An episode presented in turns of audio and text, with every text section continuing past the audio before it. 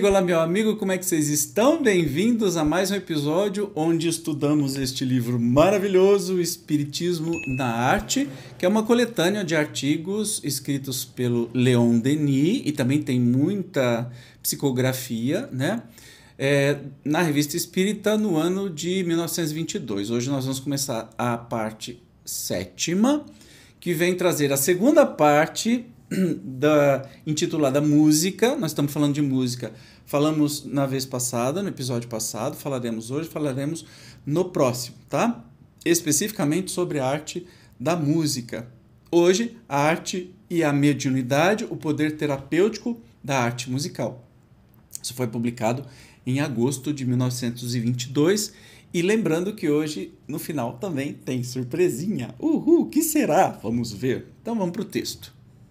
A música desperta na alma impressões de arte e de beleza que são a alegria e a recompensa dos espíritos puros, uma participação na vida divina em seus encantos e seus êxtases. A música, melhor que a palavra, representa o movimento, que é uma das leis da vida. Eis porque a música é a própria voz do mundo superior. Para exprimir os esplendores da obra universal é necessária a beleza suprema da forma. Dissemos que nem a poesia, nem a música suportam a mediocridade.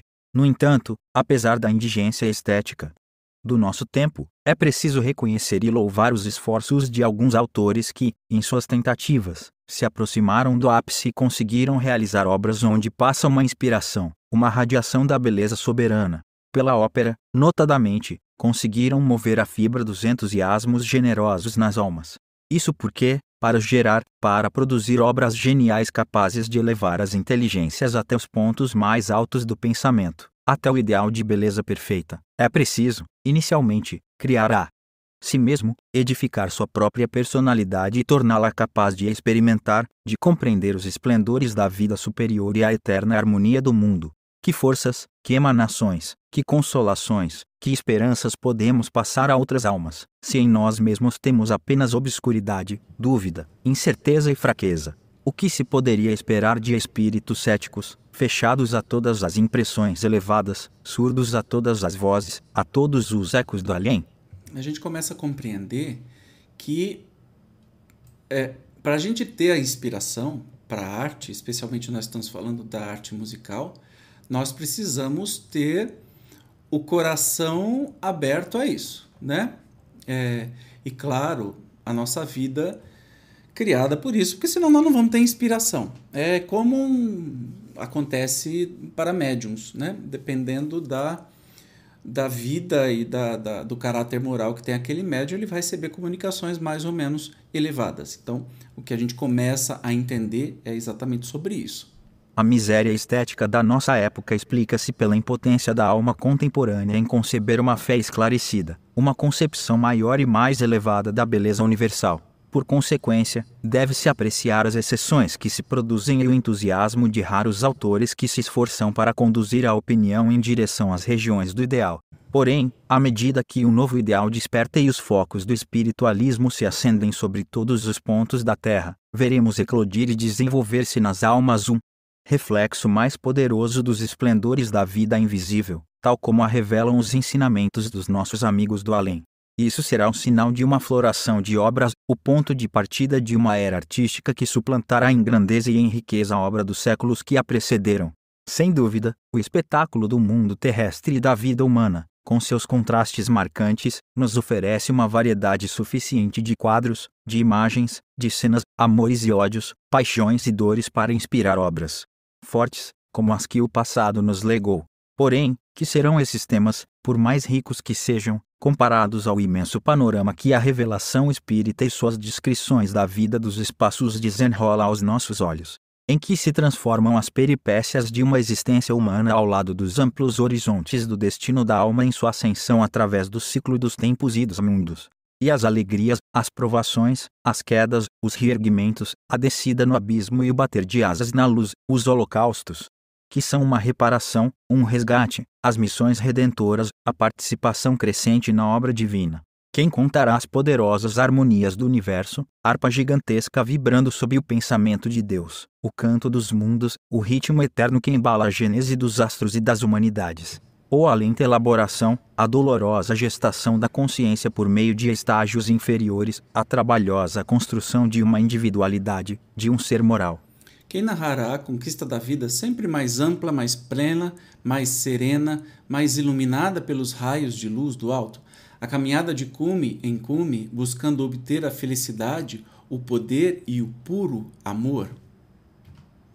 Esses importantes temas estão ao alcance de todos. Em todo poeta, artista, escritor, existem insuspeitáveis germes de mediunidade que apenas pedem para eclodir. Por eles, o obreiro do pensamento entra em relação com a fonte inesgotável e recebe sua parte de revelação.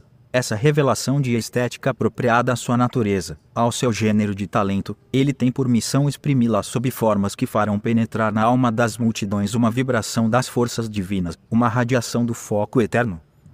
Então, a gente é, quando diz né, que a verdadeira arte sempre é a inspiração do mais alto, mesmo que esta pessoa, né, longe de ser espírita ou se considerar alguma coisa, pode ser ateu, não tem problema não, desde que a pessoa esteja sensibilizada ou tenha o espírito sensível a captar essa inspiração, vai acontecer, já que o que a gente vê no nosso mundo, geralmente, é muito mais tristeza, dor, angústia. E a gente faz música bem, porque a gente já está vivendo. Agora, entrever as coisas belas só com inspiração do mais alto, porque a gente não viveu isso ainda. Ou se viveu, traz de vidas passadas, mas eh, se for por uma missão, estamos aqui de volta. Se não, não vivemos, não, não tivemos, tivemos experiências em mundos é, superiores ao nosso, né? Então, por isso que essa inspiração é que traz, como no exemplo da canção passada que eu cantei no episódio passado, né? I Dreamed a Dream, eu sonhei um sonho, onde relata é, o, o, a vida desastrosa, muito difícil de uma mulher, né? Numa época muito pobre e miserável, que a mulher era tratada como lixo, né? E que era tratada como lixo no emprego, perdeu o emprego, teve que se prostituir para é, conseguir alguma coisa na vida e mesmo assim, depois de lá, perdeu a filha, ficou doente, acabou morrendo, né? E, e tudo isso escrito pelo, é, pelo nosso querido Vitor Hugo e traduzido em música. Não foi o Vitor Hugo que fez a música, foram compositores recentes né, que fizeram a música para o filme. É, e também tem o musical, né? Acho que primeiro para o musical, depois o filme que foi feito. Então, essa música, certamente, se você não assistiu, assista e depois me conte o que você escutou. E se você assistiu, me conta aqui o que você sentiu, né? Que essa música toca nosso mais íntimo. A melodia é tão grandiosa quanto a história que ela conta. E a, e a história dessa mulher muito sofrida e que sofreu todo tipo de injustiça até a sua morte. Né? Vitor Hugo era muito espiritualizado, numa obra que não é espírita, ele colocou toda a força né, da luta social, das injustiças, do bem coletivo né, na, na, na no personagem principal, o Jean Valjean, e realmente é, é uma obra-prima assim que traz e essas inspirações vêm do mais alto. Certamente Vitor Hugo estava lá mexendo os seus pauzinhos para que essa música fosse composta. Eu não tenho dúvida alguma. Mas vamos continuar aqui o nosso estudo de hoje. É na comunhão frequente e consciente com o mundo dos espíritos que os gênios do futuro irão aurir os elementos de suas obras. Presentemente, a penetração dos segredos da sua dupla vida vem oferecer ao homem a ajuda e os esclarecimentos que as religiões enfraquecidas não poderiam mais lhe proporcionar. Em todos os âmbitos, a ideia espírita vai fecundar o pensamento que trabalha. O canto e a música, em sua íntima união, podem produzir a mais alta impressão. Quando a música é sustentada por nobres palavras, a harmonia musical pode elevar as almas até as regiões celestes. É o que acontece na música religiosa, no canto sacro. O cântico produz uma dilatação salutar da alma, uma emissão fluídica que facilita a ação das potências invisíveis. Não há cerimônia religiosa verdadeiramente eficaz e completa sem o cântico. Quando a voz pura das crianças e dos jovens ressoa sob a abóbada dos templos, dela se desprende como que uma sensação de suavidade angélica. Porém, unida a palavras imorais, a Música não é mais que um instrumento de perversão, um veículo de deformidade que precipita a alma na baixa sensualidade e é uma das causas da corrupção dos costumes em nossa época. O fenômeno sonoro se desenvolve de círculos em círculos, de esferas em esferas e se dilata até o infinito. Fazer uma observação aí, o Leon Denis não sabia o que estavam fazendo com as músicas religiosas como hoje é o caso, né? Oh, tá buzinando aqui como hoje é o caso, em que igrejas se tornaram boates, né? todas pretas, com palco, com telão, luzes, frenesi, muita instrumentação, que sim traz um certo transe, mas não esta elevação que ele está dizendo aqui. Mas ele vai falar de outros de outras coisas também, como o fenômeno sonoro se desenvolve de círculos em círculos, de esferas em esferas se dilata até o infinito. Ele conduz a alma em suas grandes ondas, sempre mais longe, sempre mais alto no mundo do ideal, e nela desperta sensações tão delicadas quanto profundas que a dispõem às alegrias e aos êxtases da vida superior.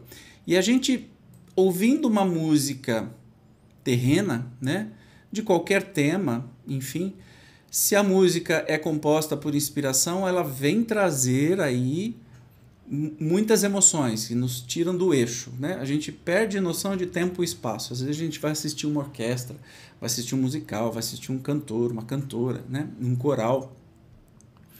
A gente fica de tal modo encantado e parece que a gente é transportado para um outro plano, porque o lugar desaparece, você só tem o foco, né? De quem, dos músicos. É, a sensação de tempo não existe mais. Você pode passar três horas assistindo uma coisa, se for muito boa, acaba. Você, Nossa, mas já acabou. Nossa, passou três horas. Não é assim? Você já não viveu isso? Pois é, é sobre isso que ele está falando. Mas vamos continuar? Seu poder misterioso e soberano se estende sobre todos os seres, sobre toda a natureza. Efetivamente, a lei das vibrações harmônicas rege toda a vida universal, todas as formas de arte, todas as criações do pensamento. Ela introduz equilíbrio e ritmo em todas as coisas. Ela influi até sobre a saúde física por sua ação sobre os fluidos humanos. Sabe-se que Sola 54, em suas crises nervosas, mandava chamar Davi, que, com os sons de sua harpa, acalmava a irritação do monarca. Em todos os tempos e, ainda em nossos dias, a arte musical foi aplicada à terapêutica, e com resultados positivos. Poderíamos multiplicar os exemplos. Harpa, com os seus sons eólicos 55, dissipa nossas inquietações, acalma nossas dores e embala deliciosamente nossas almas. Nossos pais, os celtas 56, a consideravam como um elemento indispensável à vida intelectual. Realmente, o código de Oel diz que há três coisas inalienáveis em um homem livre: o livro, a harpa e a espada. O maior dos bardos, Taliesin, 57 desapareceu. Misteriosamente, porém, Durante muito tempo sua harpa foi vista flutuando sobre as águas do Lago Encantado. E os ecos da floresta de Broceliande 58 ainda ressoam, em certas horas, vibrações enfraquecidas da harpa de Merlin. Nossos pais viam na música o ensino estético por excelência, o mais seguro meio de elevar o pensamento até as sublimes alturas onde reside o gênio inspirador. A harpa desempenha um importante papel nas evocações dos recintos sagrados e nas relações dos celtas com a multidão de invisíveis. A voz humana também tem, quando é verdadeiramente bela, entonações de uma maleabilidade e de uma variedade que a tornam superior a todos os instrumentos. Melhor ainda do que eles, a voz pode exprimir todos os estados da alma, todas as sensações da alegria e da dor, desde o apelo de amor até as inflexões mais trágicas do desespero. Deixa eu mostrar para vocês uma curiosidade, né? No livro, como eu disse, tem, olha aqui, ó, a harpa Dá para ver, aí ele vai perder a luz, a harpa eólica, o celta, né? Estamos falando de harpa, daquilo que a gente conhece. Você provavelmente conhece o som da harpa, tá? E aí vem dizer sobre esta que os instrumentos, especificamente a harpa, mas assim, todos os instrumentos trazem diferentes emoções, mas a voz humana é o instrumento mais perfeito que existe, mais maleável e que carrega mais as nossas emoções do que todos eles. Eis porque a introdução dos coros na música orquestral e na sinfonia enriqueceu a arte de um elemento de encanto e de beleza, né? Óbvio, quando a gente, a gente escuta música instrumental é tudo muito belo, tudo muito lindo, muito gostoso, mas quando tem um canto em cima, aí a coisa fica mais especial ainda, né? Vamos ver, grandes compositores e a faculdade mediúnica, a obra de Beethoven, de Berlois e de Wagner. Quase todos os célebres compositores possuem faculdades mediúnicas que lhes possibilitam receber as inspirações do além, que lhes permitem traduzir, sob a forma do seu próprio talento, as grandiosas concepções da eterna harmonia. Entre esses compositores, os mais notáveis nos parecem ser Beethoven, Berlioz e Wagner 59. Beethoven deve ser considerado como o verdadeiro criador da sinfonia, e sua frase melódica, por sua amplitude e sua beleza, representa a ação musical completa. Sob esse ponto de vista, seu espírito domina e dominará por muito tempo ainda a música moderna. Afirma-se que, recentemente, ele ditou a certo médium um hino espírita, destinado às sessões de evocação, e que em breve será publicado. Berlioz também foi um sinfonista de grande envergadura, entre os compositores franceses. Não há outro que seja mais difícil para se imitar devido ao seu vigoroso talento e à sua prodigiosa virtuosidade. Nessa música ardente, apaixonada, pitoresca, a intenção e a execução se combinam. Ela possui o relevo e a força da região alpestre 60, onde o autor nasceu. Ela exprime alternadamente o esplendor dos cumes e o horror dos abismos. Nela se encontra a voz das torrentes, os murmúrios da floresta, todas as harmonias da montanha na sua unidade e sua variedade surpreendentes. Nunca esquecerei a profunda impressão que me produziu a primeira audição de A Danação de Fausto.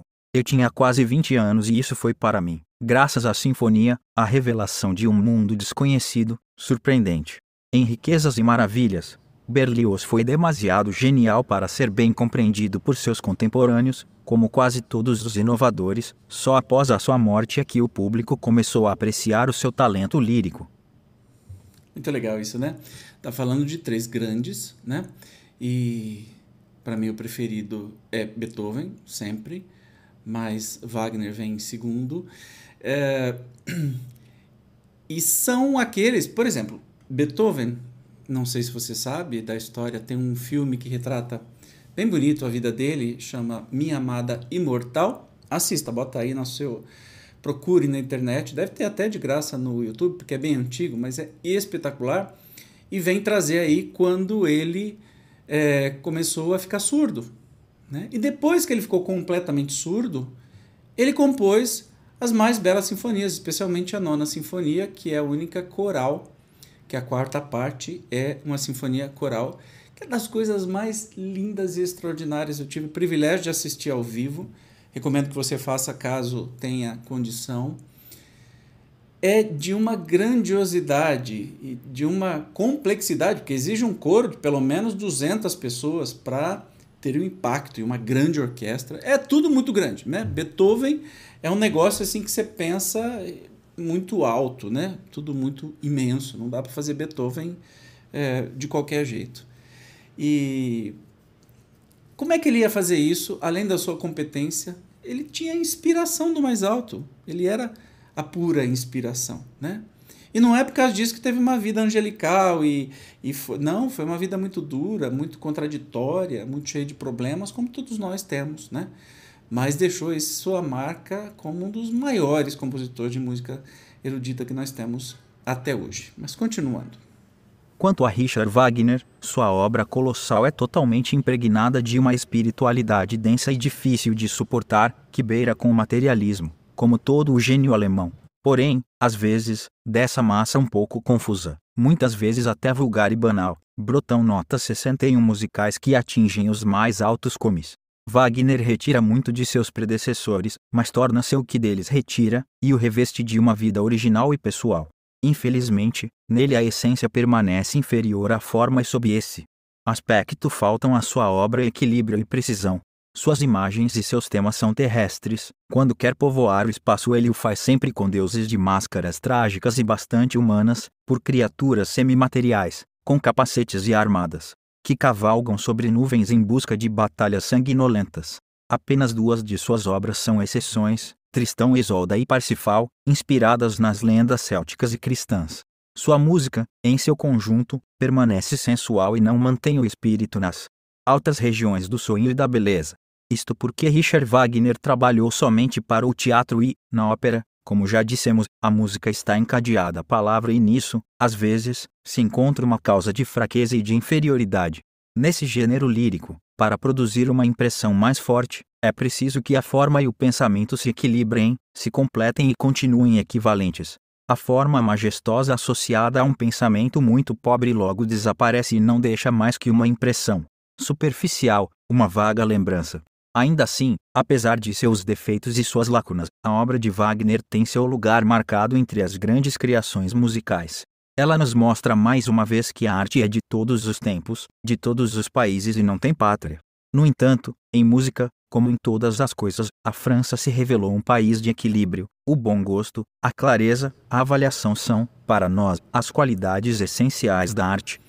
Entre os gorjeios melodiosos, os arrulhos quase femininos da música italiana e as viris e possantes sonoridades da música alemã, a música fraterna coloca-se no centro e une as duas escolas opostas numa síntese feia de graciosidade, de força e de beleza. E ele vai citando especialmente estes três ator, é, autores, né, compositores, é, para dizer das diferenças de, das composições, mas de qualquer modo, mesmo de qualquer tema que se fale, como continuam atuais e como são importantes, como são fortes, né?